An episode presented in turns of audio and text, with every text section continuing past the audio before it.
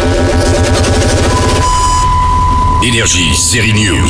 Après Carlos, Florida Man, Série News a pu parler à l'acteur Edgar Ramirez, l'inoubliable Carlos dans la série d'Olivier Assayas que Canal Plus lui a consacré. On l'a vu également jouer le couturier Versace dans la série American Crime Story.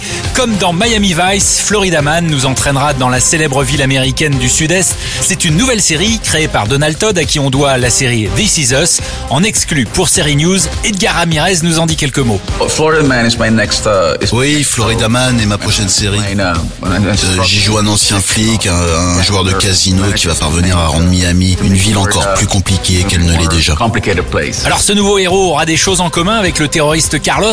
Uh, no, but. Euh, um, but non, it's, uh, pas vraiment. But it's, but it's very sexy. Ce sera une série assez noire et compliquée avec des moments de comédie aussi sur des gens à problème mais qui vivent au soleil toute l'année.